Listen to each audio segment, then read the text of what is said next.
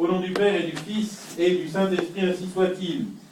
Eh bien, chers frères, nous célébrons avec joie cette euh, fête de Saint-Denis, patron du diocèse de Paris, mais c'est vrai que le long texte de l'épître que vous venez d'entendre, s'il est célèbre, s'il est connu, est un texte difficile, ne serait-ce que parce que les Parisiens, sans peur, font le rapprochement entre Denis euh, de l'Aréopage et leur premier évêque, qui est vraisemblablement un peu plus tardif que celui-là. Mais il me semble que entendre ce texte de la prédication de Saint Paul devant l'Aréopage est une, une grâce qu'il ne faut pas manquer. Et, donc c'est sur ce texte que je voudrais que nous méditions quelques instants. Saint Paul euh, arrive à Athènes après s'être fait virer de Thessalonique avec perte et fracas, et il est un peu timide lorsqu'il arrive dans cette capitale intellectuelle du monde civilisé de l'époque. Et on l'imagine faisant plusieurs fois le tour de la ville et repérant cet hôtel au Dieu inconnu, en se disant avec euh, toute la finesse qui est la sienne, et eh bien justement, le Dieu inconnu parmi tous ces dieux euh, qui sont euh, l'objet de la superstition universelle, le Dieu inconnu, c'est le mien, et ce Dieu, je vais l'annoncer. Donc, il, commence ce discours à l'aréopage. C'est un discours officiel. Si saint Paul s'adresse à l'aréopage, il, s'adresse donc à euh, des magistrats, euh, à, des gens qui sont constitués en dignité et qui représentent la ville d'Athènes. Il leur fait donc un discours qui est lui-même un discours euh, extrêmement travaillé, dans lequel d'ailleurs, vous l'avez sans doute remarqué, il cite le poète Aratus. Nous sommes de la race des dieux, comme le disent vos poètes. Et donc c'est un. Il s'agit pour saint Paul de montrer que tout juif qu'il soit, et il est aussi habitant de, enfin, originaire de Tars en Cilicie, et que Tars, Tars est une ville tout à fait euh, étonnante parmi les cités de l'actuelle Turquie parce qu'elle était gouvernée par euh, des philosophes. C'est-à-dire que pendant plusieurs siècles, Tars a été gouvernée par des philosophes stoïciens qui ont donné à la ville et à ses habitants, bien entendu, une, euh, un tour d'esprit particulier. On peut dire que Saint Paul, très tôt, si vous voulez, a dû être alimenté aux deux mamelles euh, que sont la sagesse grecque et la Bible. La Bible au pied de Gamaliel, il va faire ses études jeune adolescent à Jérusalem, mais il n'aura pas perdu de vue Tars, et d'ailleurs, après sa conversion, alors que personne ne veut de ce zozo un peu embarrassant, il faut dire qu'il a quand même persécuté les chrétiens, qu'il en a mis un certain nombre, qu'en plus, euh, on l'imagine avec, euh, avec j'allais dire la langue bien pendue, il ne devait pas être très très facile à, vivre, à suivre. Et après sa conversion, il ne sait plus où aller. Et il revient à Tars. Donc c'est important de voir que, revenant à Tars, certainement là, il va réfléchir à ce que signifie sa conversion. Et à la manière dont à la fois le Christ euh, réalise les prophéties de l'Ancien Testament, et à la fois permet de dépasser l'enfermement dans la loi pour proposer une foi vraiment universelle. Et je crois que cette foi vraiment universelle, le signe que pour Saint Paul juif, elle est vraiment universelle, c'est qu'il la propose à travers la sagesse grecque. Il la propose à travers les poètes grecs, il la propose à travers les philosophes grecs, car son discours au départ, il faut bien le dire, est un discours philosophique. Et tant qu'il prêche philosophie, j'allais dire, les Athéniens ont l'habitude, cet homme devait être quand même particulièrement brillant, ils l'ont écouté sans l'interrompre, et euh, tout, tout se passait très bien. Et puis, vous savez, c'est à partir du moment où Saint Paul commence à parler de cet homme choisi par Dieu et que Dieu a relevé des morts, que là, tout s'interrompt et on passe de la raison à la foi, mais les Athéniens refusent de faire ce passage.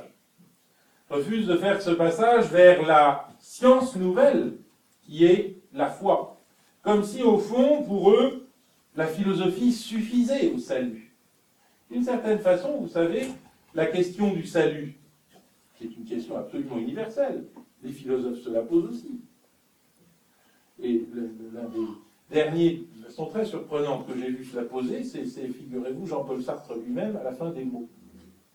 Et bon, pas rien. Donc, c'est vrai que si la philosophie a un sens, c'est en tant qu'elle nous propose le moyen de nous sauver du néant qui nous, qui nous guette. Si nous sommes des, petits mammifères supérieurs avec juste une étincelle de raison, comment allons-nous nous sauver nous-mêmes? Qu'est-ce qui va rester de ce que nous sommes? Alors, à ce moment-là, autant vivre pour le néant. Autant dire l'homme est un être pour la mort, et puis, voilà, on a fini, on fait ce qu'on veut. Et la liberté, c'est faire ce qu'on veut, quand on veut, comme on veut, et tout va bien. Enfin, tout va bien. tout va horriblement mal, c'est pour ça que tout va bien. La philosophie croit pouvoir poser le problème du salut, mais elle n'y arrive pas. Qu'est-ce qu'elle va donner? Quelle solution va-t-elle donner au drame de l'univers? On voit les philosophes, par exemple, s'essayer à démontrer euh, l'immortalité de l'âme, c'est à peine s'ils y arrivent. Platon dans le Phédon, et beaucoup d'autres à la suite.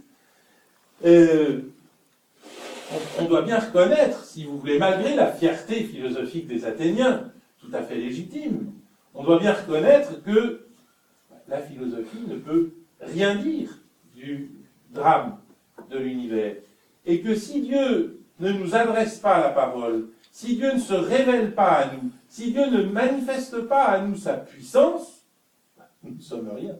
Et tous les plus beaux raisonnements du monde ne sont au fond que des manières de nous raconter des histoires ou de bercer notre, notre douleur, notre angoisse. C'est la foi, et la foi seule, qui nous fait sortir de l'ignorance. Je ne sais pas si vous avez remarqué ce passage dans le long discours de Saint Paul, où euh, Paul dit que Dieu décide de sortir l'humanité de l'ignorance. C'est vrai que si intelligents que nous soyons, si savants que nous soyons, nous sommes bien des ignorants.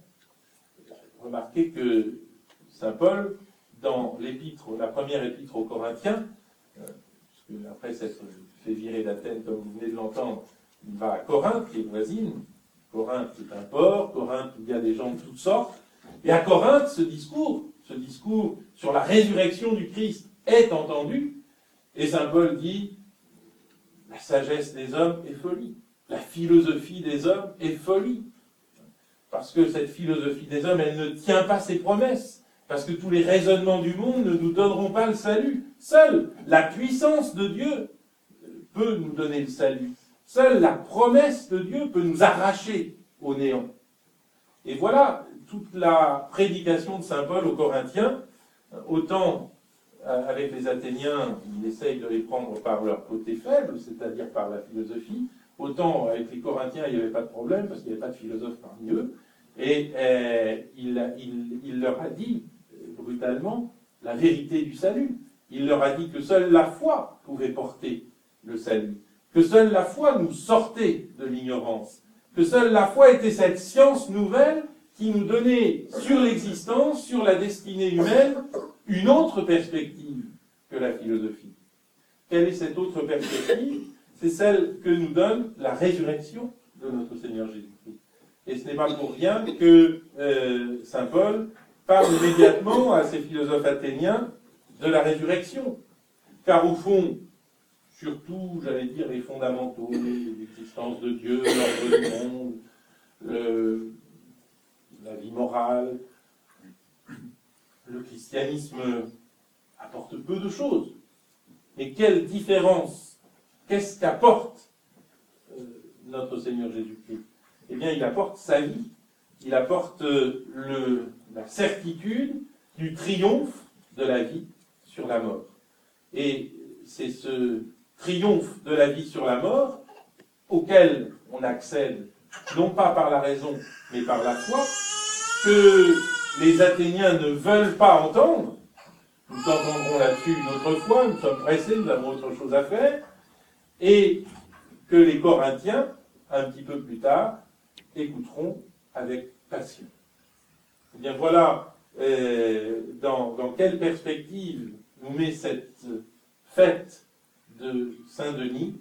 Je crois, ici on peut retenir une leçon simple, cette fête de Saint-Denis nous fait comprendre que la foi est une dimension absolument irremplaçable de l'existence. Et que toute la sagesse du monde est folie, est folie parce qu'elle ne porte pas le salut, parce qu'elle ne porte pas la vie, parce que ces démonstrations sont toujours des démonstrations contestables et ployables en tous sens, et seule la parole de Dieu, la puissance de Dieu, la force de Dieu est capable de nous sortir, pauvres humains, pauvres mammifères supérieurs, du Au nom du Père, et du Fils et du Saint-Esprit.